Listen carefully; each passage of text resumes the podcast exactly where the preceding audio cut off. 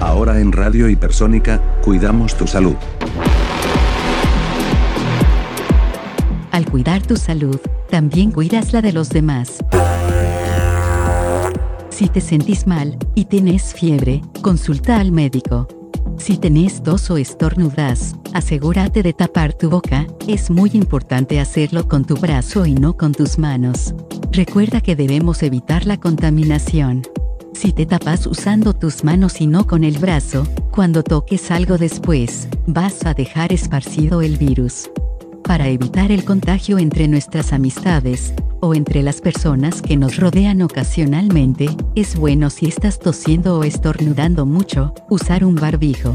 Recordá que si tenés fiebre alta tenés que llamar directamente al SAME al 107. No acudas a un centro de salud, y así evitaremos un contagio en gran escala.